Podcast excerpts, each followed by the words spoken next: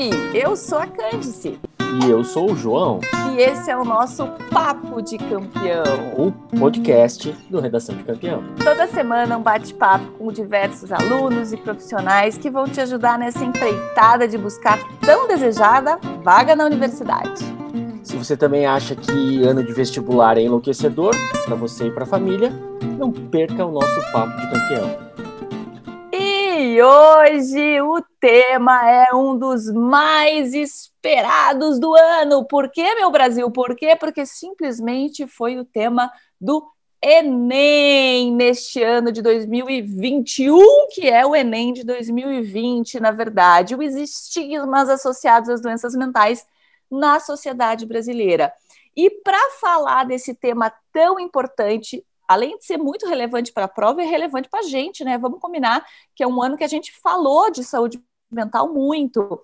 Eu trouxe duas mulheres maravilhosas de peso que vestem rosa comigo, que são frutos da fraquejada também e são incríveis. Maria Silvia Todeschi de Souza depois ela vai falar mais um pouquinho dela, mas ela é psicóloga clínica de família, de casais. Ela escreveu um livro chamado Segredos do Aprender, Psicopedagogias e Elaborações Simbólicas. E ela ainda é mãe do Guga e da Laurinha, que eu não sei que horas ela consegue fazer tudo isso. O dia dela deve ter 30 horas aí, né, Cissa? Muito bem-vinda, obrigada por ter estado aqui com a gente, né? Abrir mão de tudo que você tem para fazer para estar tá aqui com a gente. Muito legal você estar tá aqui. Obrigada mesmo. Eu que agradeço, é um prazer. E a minha amada colega de trabalho maravilhosa, Gabriela Laureano, tão novinha e tão espetacular. Ela é psicóloga para colégio, voltado para o ensino médio, além de atender em consultório também, especialista em adolescente, né? A Gabi é minha parceira aí, né, de todos os dias, a gente está praticamente todo dia junto, a gente faz trabalho juntos com os alunos, né, nos nossos cursos presenciais. Uhum. É incrível também, né, a maneira como ela olha o mundo e como eu já falei, tão novinha, né, porque eu já tô viaca aqui, 43 anos, já consigo ter um olhar. Ela não, ela desde sempre tem esse olhar ali tão terno para os alunos. Gabizinha, muito obrigada por estar aqui com a gente, tá? Obrigada a vocês pelo convite, estou bem feliz. Bom, é, a gente vai começar então falando sobre a questão do Enem, e daí a gente vai entrar no, no, na pandemia daqui a pouco. Mas antes eu queria falar sobre essa questão do estigma associado às doenças mentais. Na nossa live até a gente falou um pouquinho disso. Muitos alunos ficaram com medo né, dessa questão de trabalhar o estigma. Cissa, você pode explicar um pouquinho para a gente o que, que é estigma, né? Como que vocês. O que, que seria isso relacionado às doenças mentais? Só então, na verdade... responder, só vou ler a frase tema para caso alguém não tenha visto Ótimo. exatamente, né? Então, a frase tema da redação do Enem foi o estigma associado às doenças mentais na sociedade brasileira. Perdão, se... Então, vamos lá. O estigma, na verdade, é uma marca, eu diria assim, que é como uma, um rótulo, uma cicatriz que fica e que a gente carrega até hoje, infelizmente, não só no Brasil, mas no mundo, associado às doenças mentais, na verdade, muito também pela história é, da doença mental, pela história da loucura, pela história da, é, da hospitalização, né, do tratamento das, da, da historicamente das, dos pacientes que manifestavam algumas alterações psíquicas e comportamentais, ele estigmatizou, ele demarcou que esses pacientes eles teriam que estar à margem da sociedade. Foi assim que surgiram né, os hospitais psiquiátricos, os manicômios, asilos originalmente, que, e que isolavam os pacientes é, da sociedade. E aí a gente vem é, com um ranço de que ter uma doença mental ou ter algum transtorno psiquiátrico, algum transtorno psíquico que cause é, sofrimento, enfim, que ele marca esse paciente ou marca essa pessoa à margem da sociedade. Então é, é, é uma marca que a sociedade é uma, um preconceito que acaba ficando do, no olhar para esses pacientes e que muitas vezes o próprio paciente carrega, porque a gente tem esse, é, ainda essa influência histórico-cultural que coloca, infelizmente, na doença mental ou nas doenças psiquiátricas, essa, é, esse rótulo, essa cicatriz de que são pacientes que têm, fragilidades, enfim, que têm ideias limitantes e que, por suas fragilidades, ficam impossibilitados de ter uma vida é, funcional, e que é um grande engano. É, então a gente até poderia dizer também que, que talvez o, o, estigma esteja associado assim a poucas políticas públicas também, por exemplo, né? Sem dúvida do, nenhuma. Um descaso de um poder público ou, ou, até uma ideia de que a família que renega isso, né? Dá para a gente trabalhar dessa forma também. Agora, uma coisa que, que ficou, não ficou super claro, claro que vocês não viram a prova, e eu não quero ficar aqui só falando da prova, porque eu quero falar de doentes mentais, mas eu queria, se a Gabi puder, puder no, nos ajudar, porque lá na prova tinha é, é, o, o texto falando sobre depressão, sobre ansiedade, sobre transtorno bipolar. É, mas, Gabi, dá para a gente falar de doenças mentais, assim, por exemplo, o autismo, a gente uhum. pode falar que é uma doença mental, o, o, a psicopatia entraria numa doença mental, a síndrome de Down, o que, que você acha, os alunos que acabaram usando isso? Acho que teve muita uhum. pergunta, assim. Sim, assim, o termo até que a gente usa mais é o de transtorno, né? Justamente porque dentro do. É, a gente usa o termo transtorno e não doença, porque doença se presume que tem uma causa específica. Então, por exemplo, o, não sei se tiveram muitos alunos que usaram a síndrome de Down, mas a síndrome de Down tem uma causa específica, né? Então, mas diferentemente do autismo, que eu vejo que tem uma discussão, é um transtorno do desenvolvimento, né? E que tá, e, e assim como os outros transtornos, né, que a gente chama de outros transtornos mentais, enfim, que são pelo DSM são classificados de diferentes formas, mas não vou ficar entrando aqui em classificação. Eles têm o que a gente chama dentro da psicologia e da psiquiatria de que é multifatorial, as causas são multifatoriais.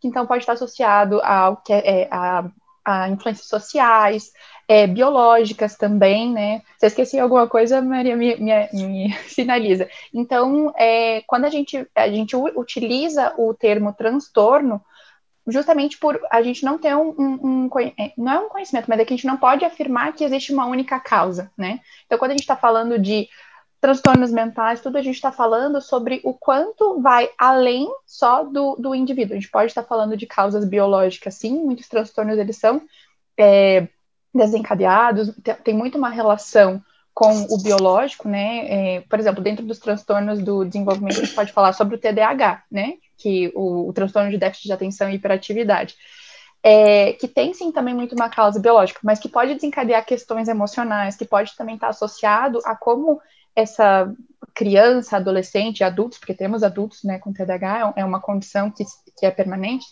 é, pode estar associado como é, da forma em que foi o aprendizado, né, com o estudo, como que eh, no contexto de vida dessa pessoa, ela aprendeu a se relacionar com o estudo, com as próprias emoções, então a gente está falando sobre uma questão de atenção, que tem algo que a gente pode falar orgânico, mas a gente sabe que tem outras questões, tem pesquisas, né, na área, que apontam também as condições emocionais. E aí, uhum. eu acho que mais da proposta do Enem, eu aqui palpitando, nem vi a prova, mas um pouco do que eu vi está mais associado às doenças, vou usar o termo que eles usam, né, de doenças mentais, mas os transtornos mentais, que eu imagino que estão mais associados é, com o sofrimento emocional, né, que a gente pode estar falando, então, do, do da depressão, do transtorno, né, do bipolar, é, dos transtornos de ansiedade, que tem sido uma temática muito presente, e, e principalmente trabalhando com adolescente, né, que a gente sabe o quanto isso está é, tem vindo né, na, na, discussão entre os adolescentes. Então a síndrome de Down talvez não fosse ótimo ali de usar, né? Porque é, eu acho que não. Pelo estigma, eu acho que quando a gente fala de estigma, eu, eu acho que é uma palavra bem interessante que a, que a, que a Mariela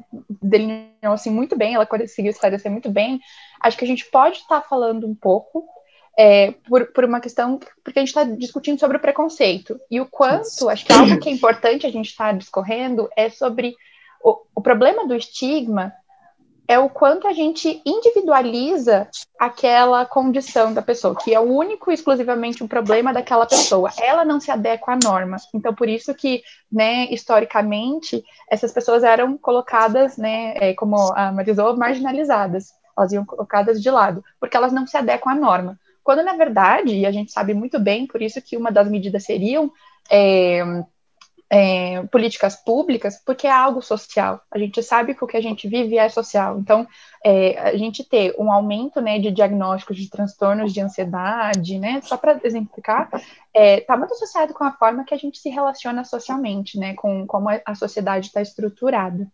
E aí as redes sociais trazem isso né, numa, num cenário hiperbólico. Cissa, você quer acrescentar alguma coisa nessa questão? Só antes de falar, que... desculpa interromper de novo, mas é para trazer para o nosso aluno aqui, é, então, uhum. a gente, nesse momento que a gente está gravando, ainda não saíram as, os critérios específicos da banca, mas a gente acredita que não deve ter um grande problema dessa diferença de doença, transtorno e tal. Esses termos, Síndrome, como né? a gente está uhum. discutindo aqui, na, na banca não vai, não vai ter problema. Eu tive alguns alunos também que é, escreveram só sobre a loucura.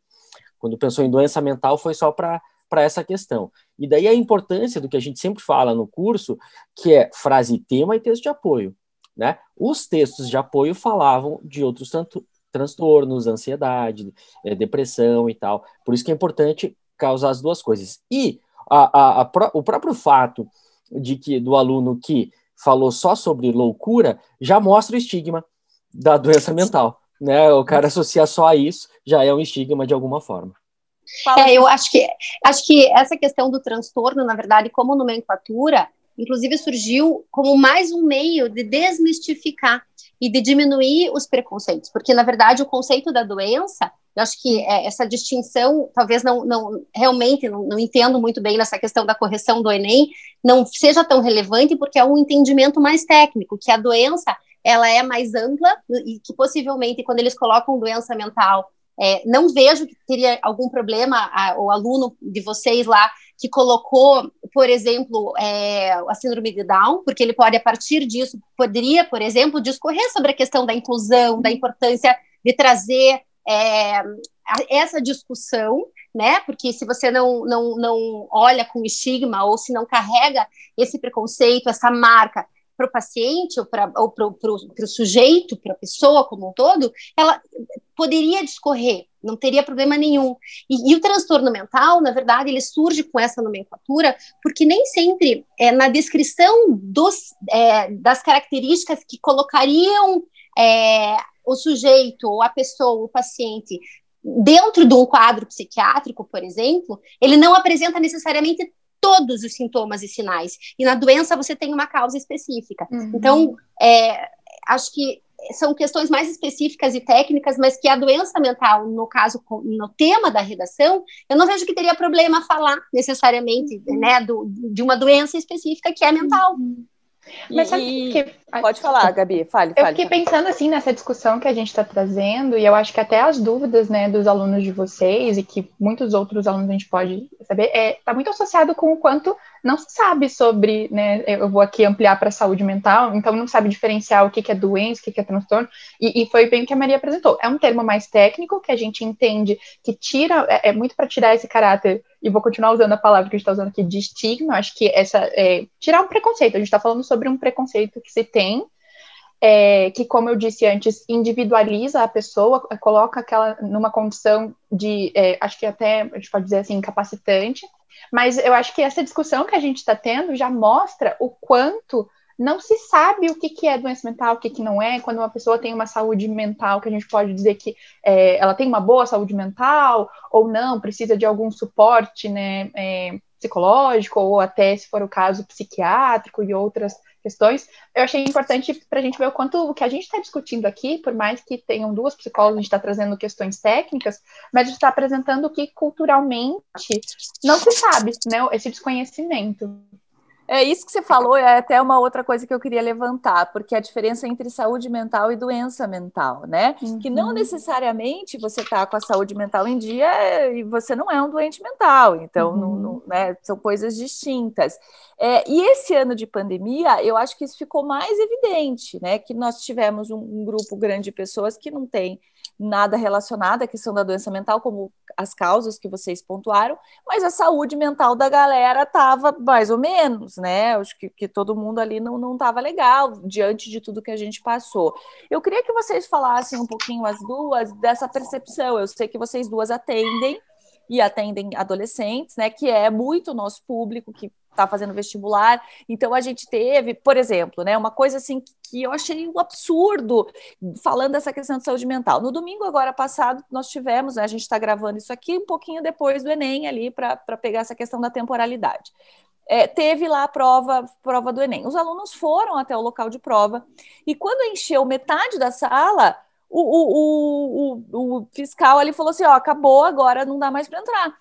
Não, peraí. E Imagina o baque, momento... né, em quem estudou. É, e, e, uhum. em nenhum momento foi falado assim, não, vai ter uma outra aplicação, fique ligado. Nada, simplesmente assim, não, desculpa, não vai poder entrar. Uhum. Então, aquela, o ano inteiro, né, já nervoso com isso, de vamos votar para ver quando que vai ser a prova. Ah, beleza, todo mundo votou para março, ah, legal, a prova é em janeiro. Quer dizer, sabe, é, é, é tudo foi tudo uma loucura essa questão da, da, saúde mental, né? Não só da doença mental. Então, eu queria, vamos começar com a Cissa, que eu sei que, que também, assim como a Gabi atendeu bastante gente ao longo do ano, queria que você falasse um pouco da saúde mental e de como que os jovens levaram esse ano que passou.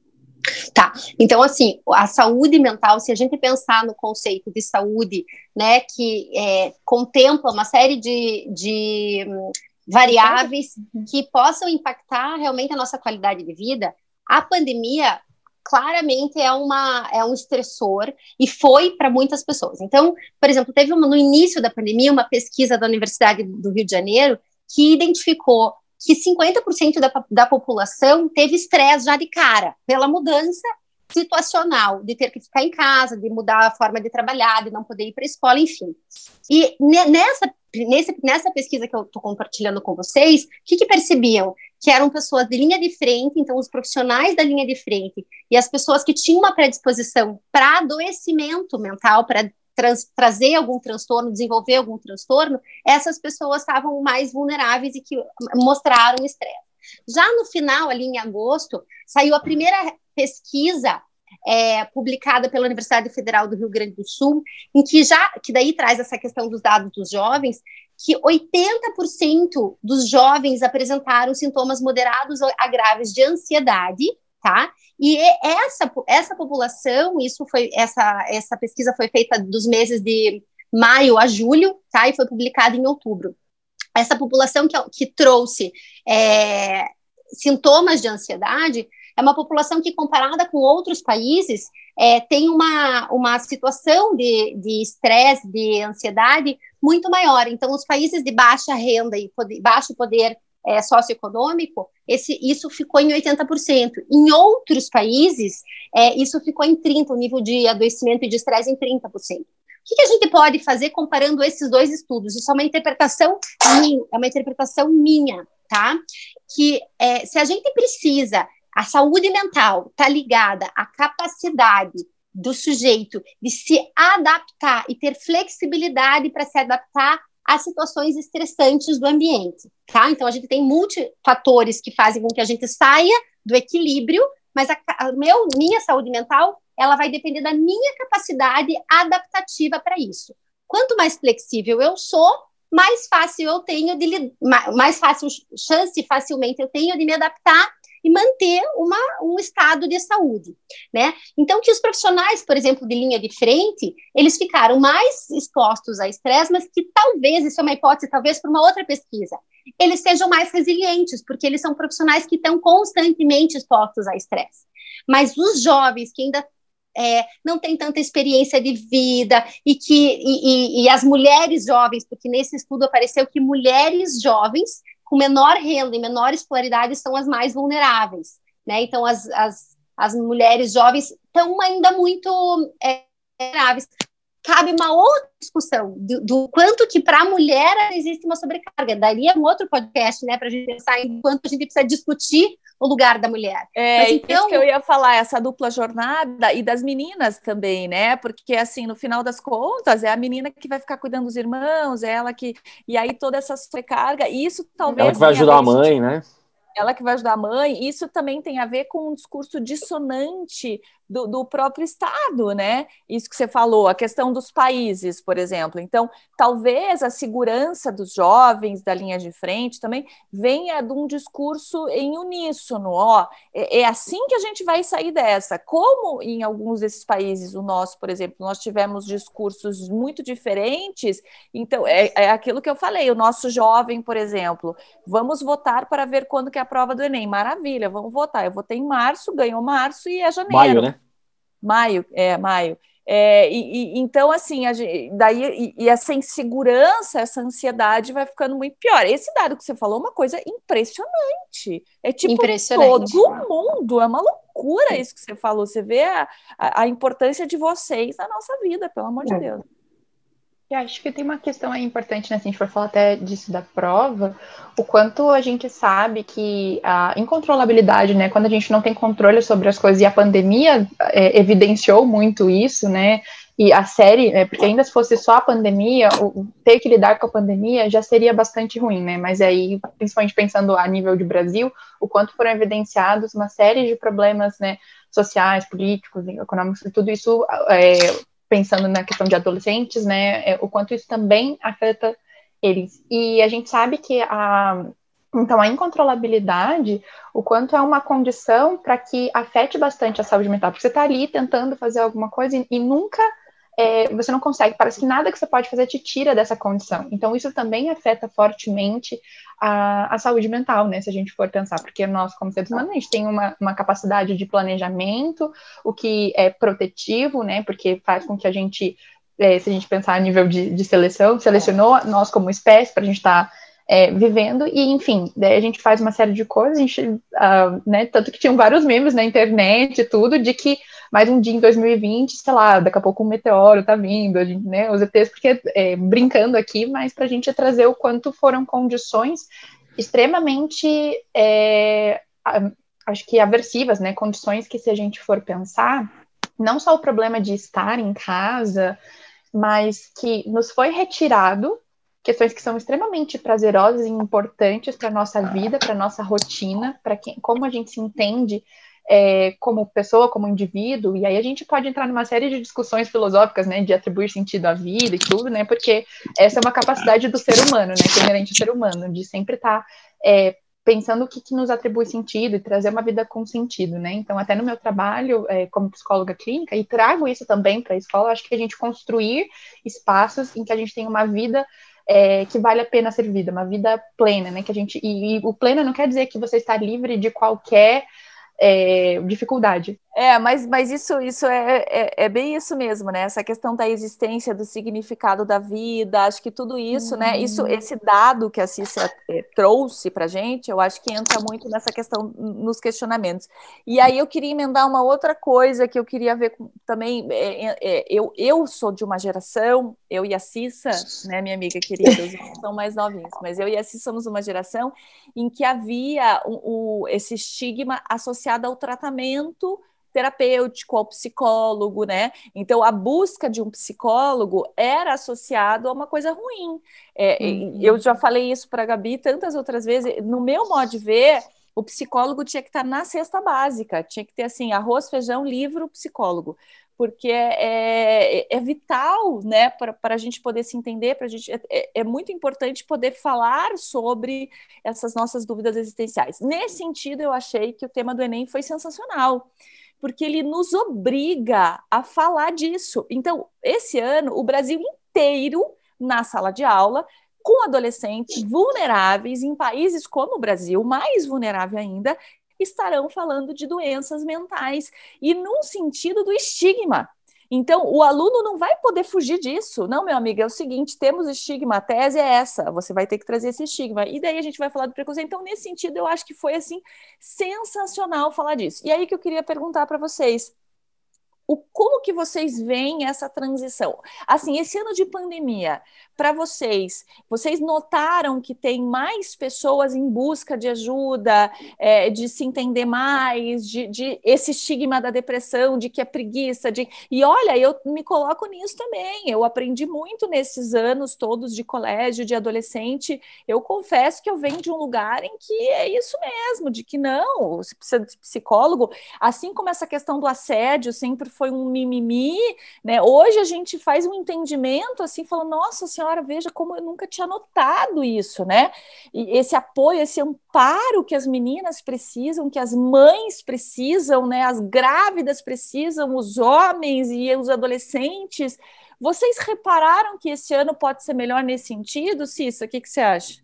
Sem dúvida nenhuma. Na verdade, acho que são dois fatores. A pandemia obrigou as pessoas a se olharem e se perceberem nas suas angústias, e a própria pandemia trouxe muita angústia. E eu penso que daí a gente pode falar de uma parte boa da questão do uso das mídias, porque eu acho que as mídias hoje estão ajudando a divulgar também a importância disso, porque essa desconstrução de que procurar, por exemplo, psicoterapia, de que há o, o acompanhamento psicológico é, está associado a uma doença ou a pacientes doentes, a pacientes problemáticos, isso também é recente, porque na história da psiquiatria, se a gente volta, eu gosto sempre de contextualizar do ponto de vista histórico.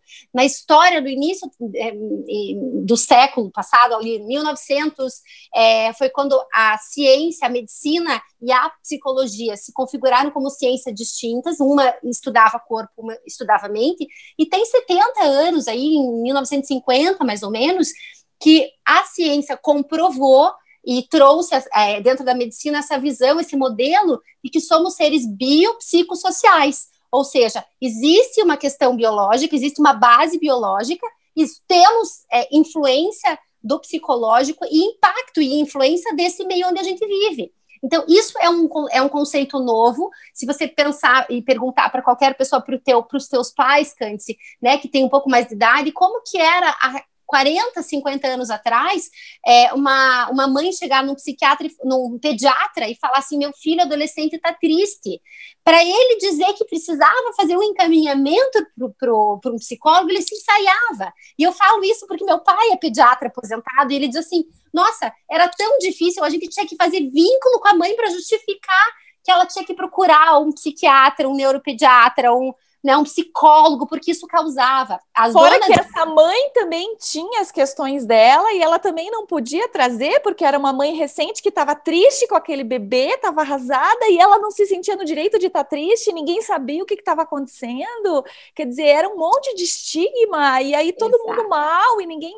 E, e é tão simples isso, vamos buscar ajuda, né? E não existia isso, né? Exato, e, pra, e mesmo nas escolas, né? Ter o profissional da psicologia dentro das escolas, esse profissional poder é, ter esse olhar cuidadoso sobre saúde e, nesse, e às vezes sobre a, a, necessidade de um encaminhamento, isso tudo é muito recente, é muito novo. Então, para mim, esse tema do Enem foi um presente de esperança né? Porque a gente precisa ainda caminhar e desconstruir que são esses estigmas, que na verdade são marcas, são é, cicatrizes que é, constroem a fantasia de que quem carrega é, um transtorno psiquiátrico, tem um transtorno mental, ou quem adoece, faz um episódio de doença e que não necessariamente é, carrega um transtorno, mas porque em algum momento da vida, por alguma situação, alguma variável, precisa de ajuda, que essa pessoa é incapacitada. Eu acho que esse tema merece, assim, aplauso de pé.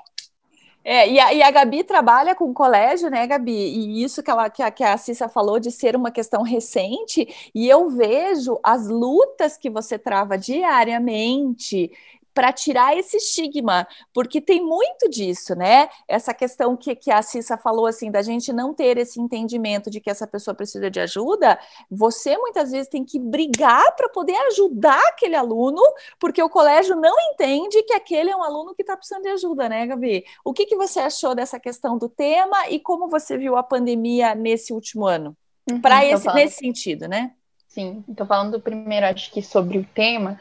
É, eu acho que eu concordo, assim, com, acho que a gente já está falando muito sobre isso, eu concordo também que é, é, realmente maravilhoso, e não por ser uma profissional da área da saúde, né, da psicologia, mas porque, justamente até o que eu disse um pouco antes, a gente tira esse caráter de individualizar. Quando a gente discute sobre o que está acontecendo, a gente entende que não é, né, não é uma entidade que baixa na pessoa e, enfim, ela é, é ela é louca e, e tudo isso que a gente vai discutindo. A gente está entendendo que tem uma condição de saúde ali que deve ser falada e que está muito associado com o que eu estou falando de contexto. Se a gente pensar o que socialmente nós, como sociedade, a gente é responsável por isso. Né? Então, e, e, e eu acho que essa temática vai trazendo tantas discussões, porque a gente vai olhando uma série é, de, de condições que vulnerabilizam, como a gente mesmo já disse aqui, o Brasil é um país muito vulnerável, né? Então, é, o quanto a gente discutir sobre isso socialmente, a gente pode pensar em políticas públicas, a gente pode pensar em como as pessoas podem estar sendo assistidas,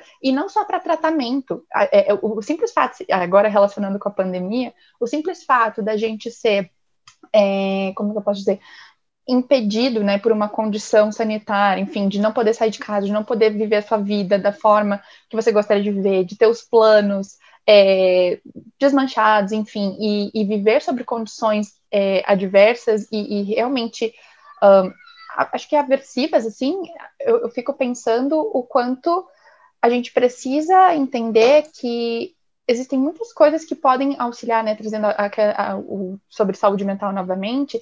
A gente precisa de cultura, a gente precisa de espaços em que as pessoas é, tenham lazer, a gente precisa construir é, questões que sejam muito importantes para a vida, né, que sejam, que, que é, até quando a gente fala, por exemplo, de prevenção ao suicídio, é, no Setembro Amarelo, que nos últimos anos tem se popularizado, né, essa campanha, a gente não está falando só sobre suicídio, só sobre o tratamento. A gente precisa pensar sobre é, condições anteriores. A gente precisa, sim, sempre pensar, é, avaliar quando tem uma situação, um problema acontecendo e como solucionar, como é, é, acho que o, o, que como tratar, vamos dizer assim, mas a gente também precisa saber o que, que antes a gente pode fazer para prevenir.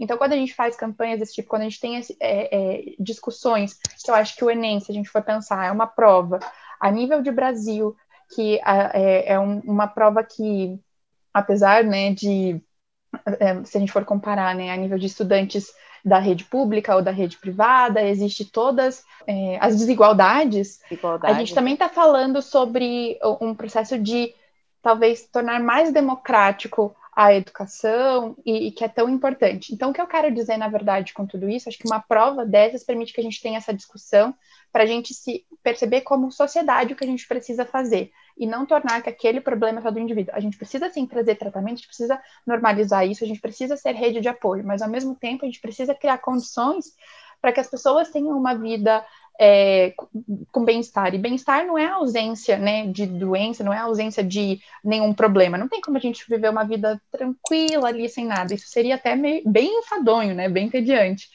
Mas eu estou falando de que, que, eu lembrei o que eu queria dizer, que você falou sobre a flexibilidade, né? É, o que a gente chama né, na psicologia de flexibilidade psicológica, que é quando a gente consegue é, criar e desenvolver recursos que não é sozinho, a pessoa, é, nós como seres sociais, a gente vai aprendendo muitas formas de lidar com alguma situação, então a flexibilidade psicológica seria justamente isso. E eu acho que a pandemia, só para eu poder finalizar, ela afetou é, justamente a, nosso é, acesso a, a, ao que nos é prazeroso, é, ela retirou, é, ela co colocou muitas condições aversivas e nos retirou o que é muito prazeroso. E a gente sabe que, que isso se a gente for falar a nível de tratamento até psicológico, quando um paciente vem no meu consultório, uma das investigações que a gente faz é entender o contexto que essa pessoa está inserida, que está trazendo com que ela é, esteja sentindo eu vou trazer queixas mais é, que são mais comuns, né?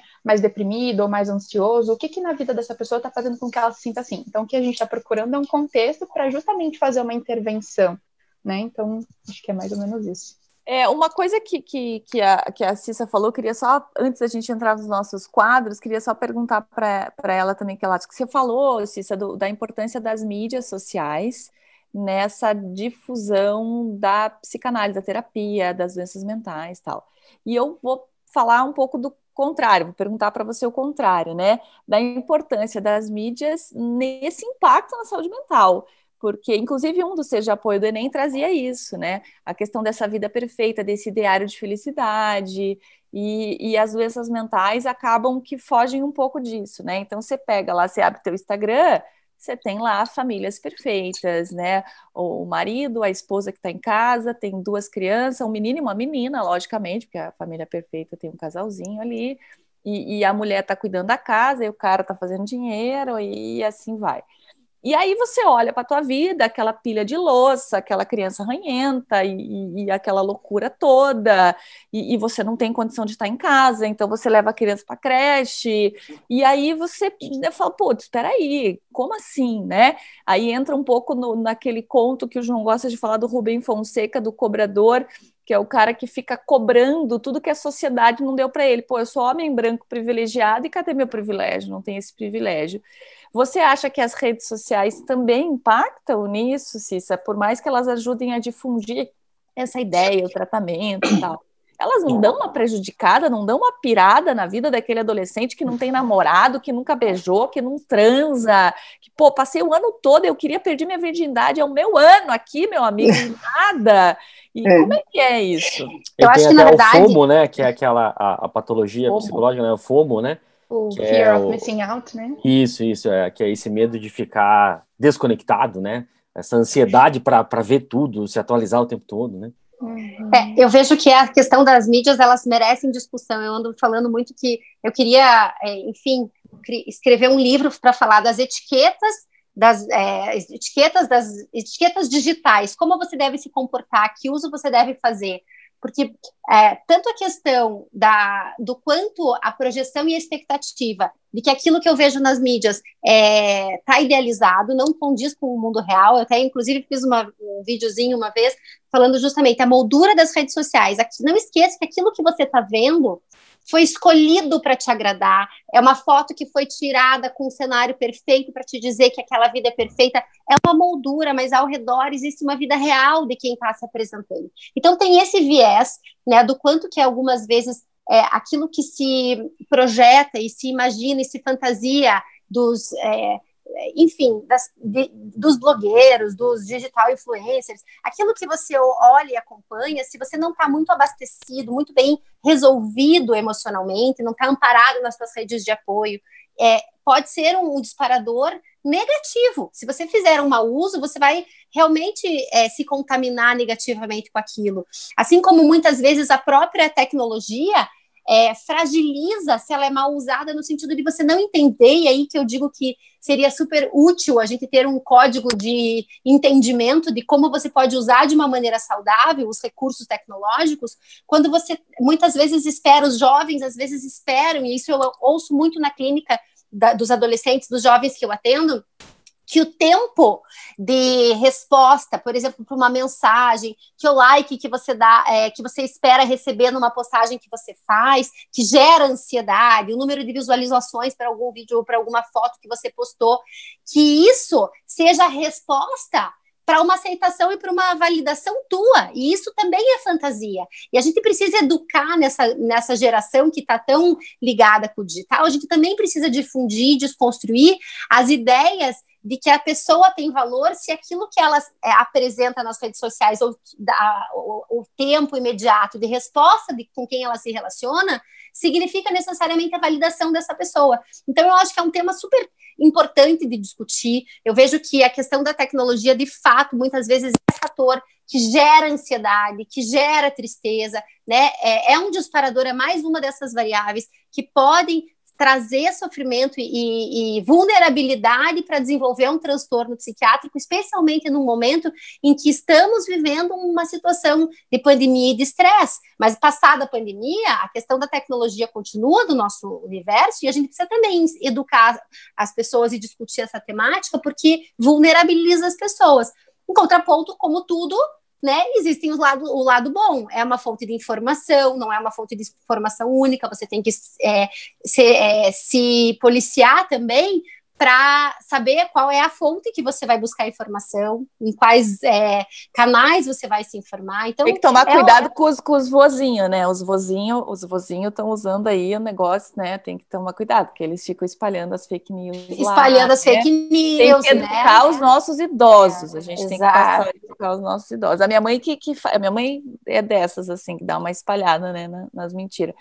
E aí ela, é, esses dias eu falei para ela, mãe, não pode ficar espalhando essas coisas, né? Você tem que verificar a fonte. Isso. Ela falou, mas eu verifiquei a fonte, foi a minha comadre que mandou, quer dizer, ah, ver que é. a pessoa não está entendendo, né? Mas eu acho que a gente podia fazer um podcast só sobre isso, né, Cissa? Sobre rede Eu social, acho que sim. Nossa, Instagram. eu acho que ia dar um tema super legal, né? Muito importante é. de discutir.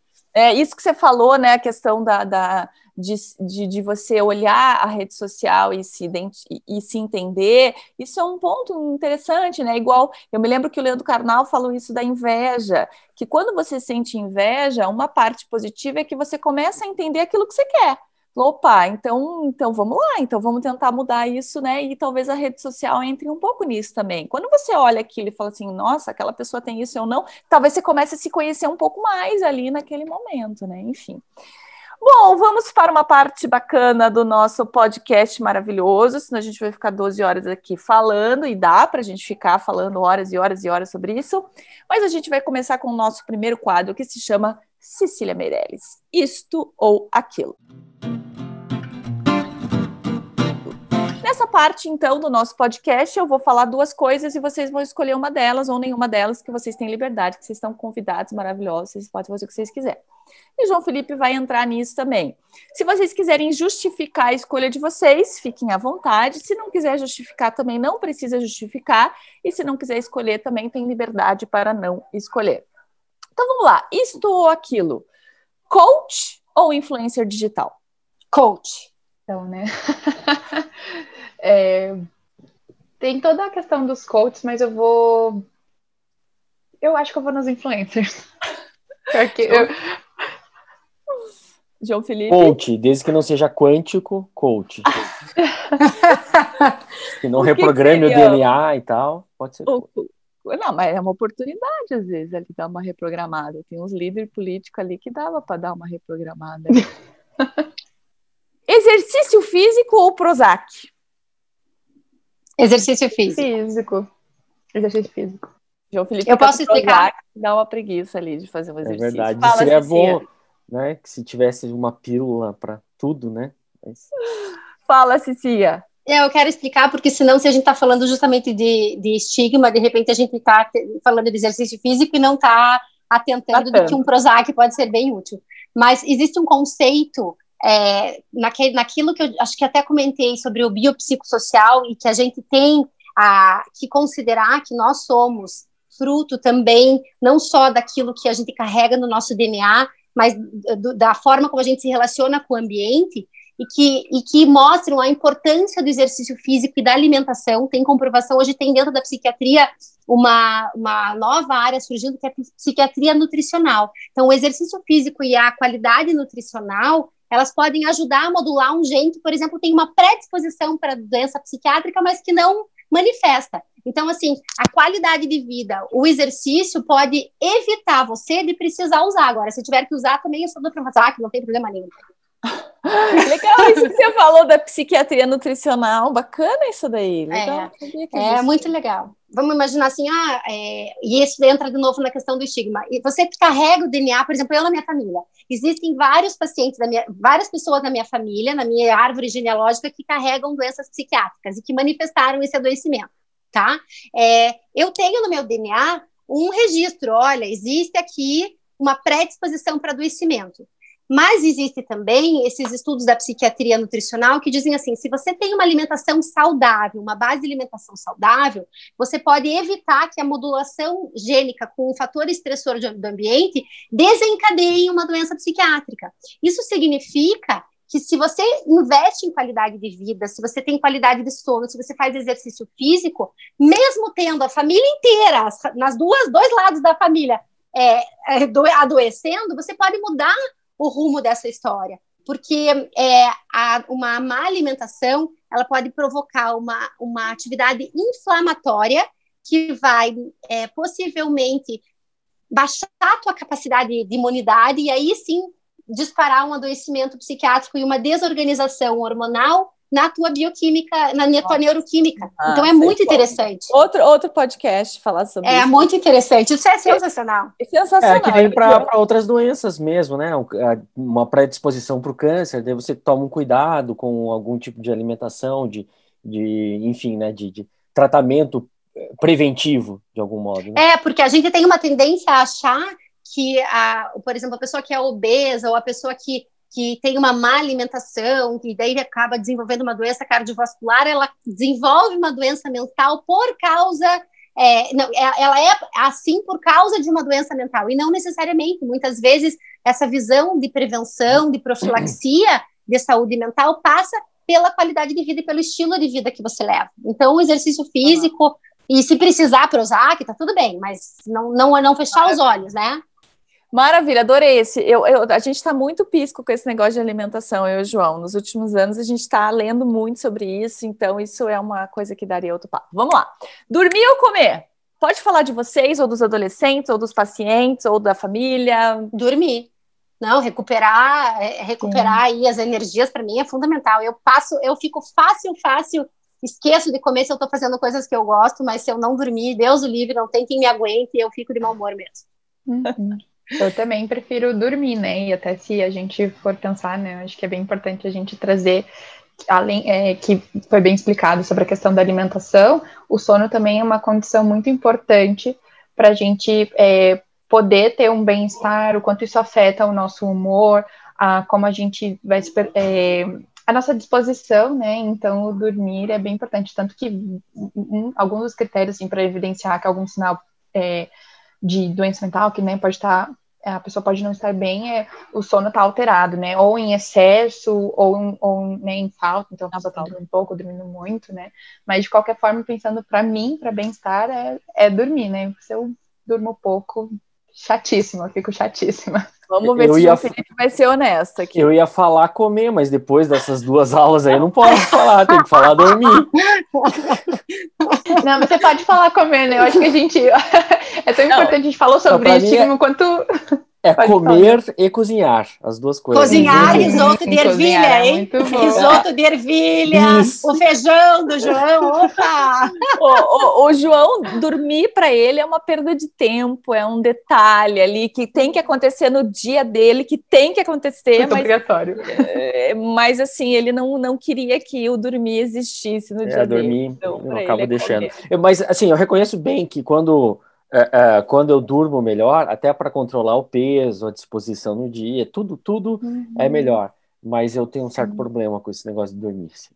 Eu fico no dormir também. Adolescente ou pai de adolescente? quando eu falo pai de adolescente, obviamente eu estou falando o responsável por aquele adolescente, que pode ser muitas vezes a mãe, o avô, a avó. Qual dos dois é melhor lidar? Vocês, como psicólogas, como professoras, o que, que vocês acham? Mil vezes adolescente. Muito mil mais. vezes. Mil vezes amo os adolescentes. Os pais são chatos, com todo respeito, mas são pais de adolescente esquecem que eles foram adolescentes. E ainda, se eu contar para vocês que eu tenho uma colega que é uma super profissional, ela largou a, a clínica de adolescentes porque ela falou: eu não dou conta dos pais. Foi trabalhar só com adultos. Então, mil vezes adolescente. Deixa ela ir para colégio, então, né, Gabi? Deixa ir para colégio. Conheça os pais, perdoe os filhos. É isso. É, Gabi. Mas ai, eu, eu prefiro os adolescentes. Acho que assim, a interação que a gente tem com eles, o quanto eles. Vai parecer meio clichê que eu vou falar, mas eles renovam a gente, né? Acho que é, desde que eu comecei a trabalhar muito, muito nova, né, no colégio, então eu comecei com 23 anos, hoje eu vou hoje não, né? Mas esse ano eu faço 27. E esse contato, cada vez mais, eu era, sei lá, oito anos mais velha do que os alunos, que eu trabalho com primeiro e segundo ano, e depois foi aumentando. Mas, assim, esse. Acho que tá por dentro das experiências deles, o quanto é, essa forma deles abstrair, deles verem o mundo, o quanto eles também têm uma, uma, acho que uma energia de querer promover mudanças, que eles são engajados, e as discussões eu acho maravilhoso. E as temáticas da adolescência me encantam, assim. Então, os adolescentes, mil vezes mais. Os pais, é, né, é bom a gente fazer um, um, Acho que eu gosto também, faz parte do atendimento adolescente, um acompanhamento com os pais, né? É, criar contexto para que os pais também entendam os adolescentes, mas assim. É cansativo, acho que. Os pais é deixam os adolescentes doentes. Os pais é que enlouquecem esses meninos aí. Fala, João Felipe. Adolescente, certeza. Eu acho que a, a gente vê em sala de aula a, a mudança neles, né? De novo, pode parecer clichê e tal, mas dentro do, do, do ambiente em que eu trabalho mais, que é com pré-vestibular, é, eu vejo claramente que a mudança parte deles. Então, a gente tem professores mais velhos, mais velhos mesmo, antigos, né? Que fazem piadas preconceituosas, machistas e tal, e eles estão fazendo cada vez menos essas piadas porque a turma não tolera mais. Né? O adolescente renovou Exatamente. e falou: Ó, oh, cara, de algum modo eles estão dando o recado, seja no momento de não rir e até agora de criticar mesmo, uhum. né? E expor nas redes sociais, mas é, esses adolescentes estão promovendo a mudança nessas pessoas. Agora vamos ver se vocês vão entender. Eduardo ou Mônica? Mônica, total. Mônica. É... Mônica. Mônica. Eu também prefiro Mônica. A gente fica com a mulher sempre, né? Porque Mas é que uma dizer... foi vacinada e o outro tá uhum. atrapalhando a vacina. Faz então... Exatamente, exatamente. É Lacan ou Freud? Freud. Olha, eu não sou nem psicanalista, é, então assim, mas como eu não sou contra abordagens, né, eu gostei mais de aprender sobre Lacan, eu gostei da, da visão dele. Assim. E você Paulo já foi todo trabalhado no Lacan aí vai de Paulo, Paulo Freire. Freire. Maravilha. Ah, Paulo Freire. Agora essa eu quero ver, ó. Bolsonaro ou Trump? Puta que pariu, dá para não responder nada? eu, eu tenho uma seleção de figurinhas que eu poderia mandar aqui, né? Porque. Ah, essa próxima pergunta. Ajuda dos universitários. João Felipe, João Felipe, você quer responder essa? Não, essa eu me abstenho. Não tem como responder. Depende do que, que do que, que é para escolher, do que, que a gente quer fazer com eles. Assim, por ser brasileira, eu tenho uma vontade muito grande de, de assim.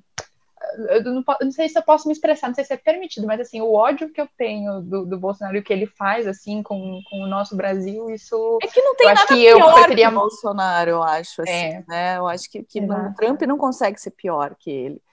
É, o, o, Trump, por exemplo, foi é, investiu na vacina, né? Quando ele viu que não dava não, lá. E o, e o Trump não é, não teve emprego público, né? Até não, não viveu do 28 anos né, de emprego público. Instagram ou Facebook? Instagram. Instagram. Tô tentando chegar no meu, meu modo mais jovem, né? Já foi Facebook, mas agora já ficou arcaico dos avós. Então tá tudo certo. Instagram. A gente tem que ter Facebook para as vó marcar a gente no almoço de domingo. Isso. Né? Gabi, é que você não entende porque você é jovem, Gabi, mas assim, a gente já foi da fase do Facebook. Eu vi a redação de campeão começar no, sei lá, no Facebook. É era... Não, mas na, na minha época de lá. terceirão, o Facebook era né, as discussões e tudo. Né? Na minha época de terceirão. Gente, faz 10 anos esse ano. Não, não tinha nem Orkut na minha época de terceirão. É, tinha Orkut. tinha Orkut, roubava comunidades. Eu sou do Twitter. Twitter. Eu, eu vou pro Twitter. Ele gosta de se irritar, ele adora se incomodar. Quando a minha raiva passa, eu vou pro Twitter pra ver. Né? Vera Iaconelli ou Roseli Saião? Roseli Saião. Eu acho que eu também vou na Roseli pela diversidade e também por falar muito sobre educação. Então, Roseli. Ah, a, a, a Vera Iaconelli dá muito mais aula para mim né? Texto para aula. Então, eu vou nela agora. A Roseli já ajudou muito. É, ajudou ela escreve muito, na folha, momento... né? A Vera é. escreve na folha, daí a gente tem mais acesso. A Roseli tá meio Sim. alto agora, né? E ela passou ela uma tá no Estadão. que dá uma raiva também. É.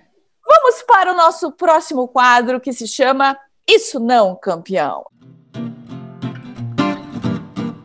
Isso não, campeão, é aquele quadro onde a gente coloca o que a gente não aguenta mais, o que a gente não aceita. A gente está no momento ali que não vai isso. Eu, por exemplo, não estou dando conta desse povo folgado que fica me enviando no direct texto para dar uma lidinha. Dá uma olhadinha aí, professora, sem me contratar, sem pagar uma hora a aula. Você pode aí dar uma ajudinha. A coisa eu estava falando aqui que um dia que eu tiver cândida, eu vou chamar esses médicos aí para dar uma olhadinha. Manda uma foto, aí você dá uma olhadinha, você fala alguma coisa para mim. Tô, não, não estou dando conta desse povo folgado. E você, Cissa, o que, que é isso não? Não não não está dando para aguentar. Isso. Ai, não está dando ignorância, esse povo que fica repassando fake news e mensagem ou que Ai, não, não tá dando para é, esse povo que diz que não dá para que vacina não serve para nada. Manda nossa, pra, nossa, nossa. Assim, não, isso não. Isso. Essa ignorância para mim não dá. Eu desci na piscina um dia desses aqui na praia, a vizinha falou que não vai tomar vacina, juro, vontade de sair correndo. Não dá. Olha, Cissa, eu vou, eu vou te falar uma coisa. A Gabi sabe, ela trabalha comigo há bastante tempo. Eu sempre fui aberta a debate, a conversar, a falar, doutor. Agora, de 2018 para cá, não tá dando, não tá Nossa, dando. Não, não, tem condição da gente abrir precedente para debate, porque os debates entram nisso. Se tem aquecimento global, se o racismo existe, se sabe, são coisas que não. não a vacina não, não é um debate, pelo amor de Deus. Gabizinha, você eu tinha. A primeira coisa que eu pensei foi sobre. Eu não aguento mais a pergunta do você vai tomar vacina? E não, essa vacina da China. Mas eu acho que eu vou aumentar né, dentro do que a gente está falando, que é a questão do. Eu, eu não aguento, acho que essas opiniões, essas pessoas que. que é, isso tem muito a ver com a popularização né, das mídias e tudo, que acha que sempre pode dar uma opinião e, e o quanto isso afeta é, vários profissionais, né? Não falo só do, dos profissionais né, da saúde, né, psicólogos, mas de sempre querer palpitar e, e ir contra a ciência e contra evidências, eu acho que a gente fica só no achismo, é, promovendo discussões infundadas, né, e que, que nem você trouxe, né, que desde 2018 está muito difícil a gente discutir qualquer coisa, essa polarização, né, e como psicóloga eu não aguento mais o, você está me analisando? Isso tá, é chatíssimo. Não, campeão! Felipe, isso não. Ah, eu, eu acho que isso não, concordo com, com as duas aí, e acrescento que uma coisa que, que me irrita, tem me irritado mais nos últimos tempos é ah, nessa linha da desonestidade intelectual, é o povo que é, usa a desculpa de liberdade de expressão para expressar crime. Né? Hum. Então, ah. para é, expressar falcatrua e tal, uhum. é, é, algo que é deletério para a sociedade mesmo, né? Sim. Então, a pessoa que não sabe a diferença entre é, liberdade de expressão e crime, né, não vai saber a diferença entre crime e liberdade de expressão também. É. E para minha redação, campeão é o nosso próximo quadro. Como todo mundo sabe, a gente é aqui um, um canal, né, uma plataforma de redação. A gente trabalha com aulas temáticas, né, estruturas de texto e aulas temáticas. Então, o repertório sociocultural é um dos pontos avaliados no texto. Então, toda vez que a gente vai para as redes sociais, a gente gosta de trazer elementos para que o nosso aluno campeão consiga estabelecer relações no texto dele. Então vamos ver aqui, né? Quando a gente, a gente tem diferentes pessoas sempre, é sempre boa essa diversidade aqui. Cissa, o que, que você sugere para o nosso aluno campeão escutar, ver, assistir, fazer? Hum, pode ser ler? É que eu tô com um livro que eu li essa semana que, Opa, assim... tudo ler, lógico. Tá, Fahrenheit 451. Foi um livro que eu não tinha lido e que eu, assim, meu Deus, em uma sentada devorei, me apaixonei. Acho que é, um, é uma dica para esse momento bem cabível. Ray Bradbury, é muito bom esse Isso. livro. Tem o, o aquele filme. do. Tem o filme, né? Que tem o nome. Eu não, eu não vi o filme, eu porque vi eu, o filme não, também. É, não viu, mas o livro é muito legal. E, e, essa pegada, né, dessa distorção desse mundo distópico, né, tem tudo a ver com o livro. Inclusive o Joãozinho leu, ele tem 13 anos e ele amou, ele adorou, acho que é um dos livros preferidos dele. Então dá para ver que tem uma pegada leve, assim, não é um livro super, né? Então o nosso aluno campeão aí se joga que vai usar para um monte de coisa. Gabi. Olha, eu acho que aproveitando, assim, trazer um, não só de leitura, até porque ultimamente, com essa vida acadêmica, eu estou lendo muitos livros da psicologia, né? Então, pra, é, eu acho que uma discussão que eu gosto muito, é, talvez muita gente conheça, que é um, eu vou trazer um podcast, que é o podcast do Mamilos, eu acho que a discussão que é promovida por esse podcast de, de diversas áreas, que é, é até várias temáticas para Enem, para vestibular, então fala-se sobre é, a gente pode estar falando sobre racismo, sobre uh, o papel da mulher na sociedade, eles falam sobre educação, elas, né, porque são duas mulheres, é, maravilhosos, trazem pessoas com muita discussão, temas atuais, então é um podcast muito que traz muita cultura, muito interessante, e eu acho que para quem está fazendo é, tá em ano de vestibular, assim, vai super, vai super ajudar com as discussões do. É Mamilos o nome? Mamilos, Mamilos. é do. É, a, a, a, empresa, a gente me fugiu o nome, mas é a B9, mas o nome você colocar Mamilos Podcast, que vem muito de um negócio antigo que teve, acho que no Twitter, que era um vídeo que saiu, né?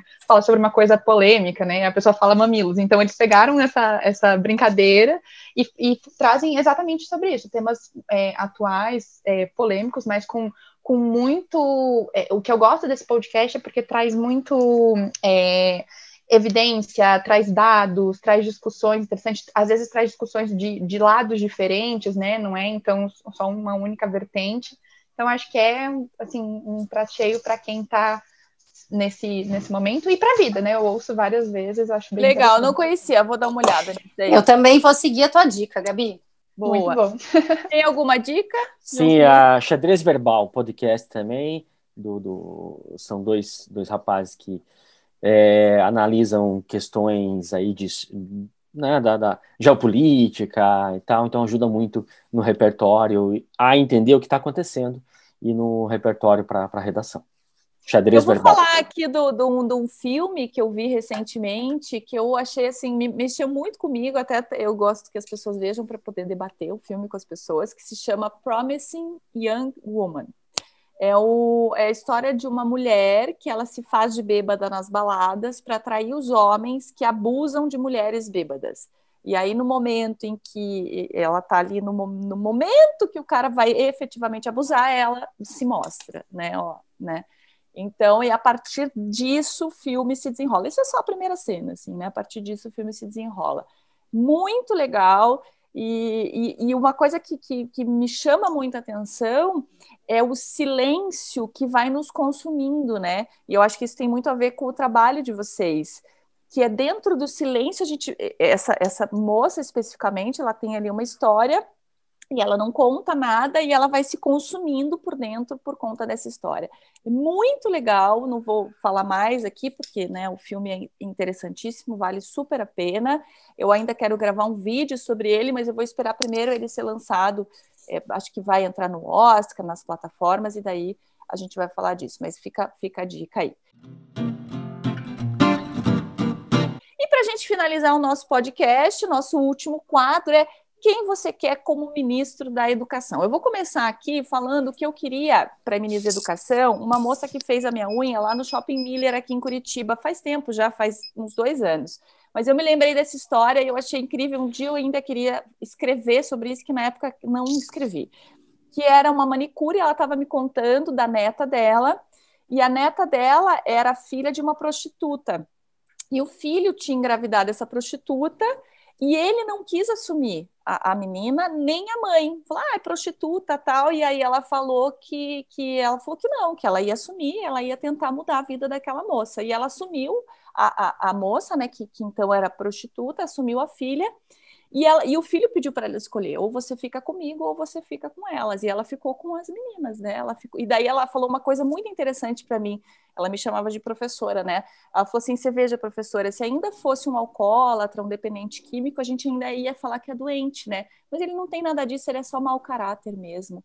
Então, assim, ah. achei impressionante a força de uma mulher dessa, né? a, a, a coerência né, de uma mulher dessa diante dessa situação tão inusitada, ela, né, eu penso ali no Clara dos Anjos, do Lima Barreto, cuja mãe defende o Cassidiones a todo ponto ali, e essa mãe ali falou: não, meu filho, você errou, ela estava no ponto dela, fazendo a vida dela, você foi até lá, então você não tem dignidade para assumir, pois eu vou assumir. Então, achei impressionante, essa mulher, para ministra da Educação, ia fazer um arregaço nesse país. Cissa, quem você quer de ministra da Educação? Gabriela Prioli. Gabriela Boa! Deusa, deusa. Deusa, sou assim apaixonada. Acho que uma boa, uma boa revolução no nosso país, ela ia fazer uma, um bom trabalho. Boa. Hum. Gabi, pensou em alguém? Tem alguém que você indicaria? Puxa, eu não pensei especificamente em ninguém, mas eu acho que seria, pensando assim, toda a discussão social que a gente tem, eu gostaria de que fosse uma mulher, principalmente. Acho que é, traria é, o, o, quanto a gente precisa trazer as mulheres para a política, né? O quanto a gente precisa ter esse conhecimento. Eu, eu queria que fosse, assim, poderia, eu sei que é, é utópico, né? Mas escolher uma pessoa que realmente esteja é, falando sobre as pautas, que consiga ver que a, a educação é o que a gente precisa para toda essa mudança de tudo isso que a gente vem discutindo. Então, até agora não pensei em ninguém, bem, bem ruim, assim, morrendo de vergonha, mas eu gostaria que pelo menos fosse uma mulher. Uma mulher, maravilha. João, tem alguém para indicar? É, não, eu acho que podia ser qualquer um do quadro técnico do, do INEP ali, do, do, do MEC. O pessoal, ah, eles têm, especialmente o INEP, tem um quadro técnico incrível. Estão fazendo a base curricular comum, tudo. É, a ex-presidente do INEP, eu vi uma palestra dela, é incrível. Então, são pessoas muito preparadas e que são colocadas em segundo plano aí né? E daí fica essa bagunça que foi esse Enem deste ano, tudo. Então, qualquer pessoa do quadro técnico do Enem, daria, do, do INEP, daria um baile na, como ministro da Educação. De é, divulgar as redes sociais. Divulga as tá. redes sociais aí, você tem vídeos incríveis que você faz e fala para os adolescentes. Qual que, como que eles te encontram?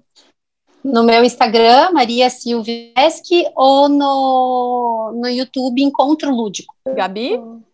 Bom, eu ainda eu estou pensando bastante sobre ser uma digital influencer, né, trazer conhecimentos da psicologia de uma forma é, acho muito bonita que eu tenho visto, acompanhado muitos psicólogos, é, e pelo visto vou acompanhar a Cissa também, mas o meu é underline GabiLC, lá eu gosto muito de conversar, assim, acho que é meu perfil pessoal, mas quem sabe isso acabe me, me motivando a trazer discussões que eu tenho com meus pacientes, com pessoas com quem eu trabalho, com, com amigos, enfim, mas que isso me motive a trazer para algo maior e, e trazer uma mudança que eu gostaria de ver no mundo. Então, falar meu pessoal mesmo, e o Facebook a gente sabe que já foi, já era, não me adicionem porque eu não mexo, tá bom?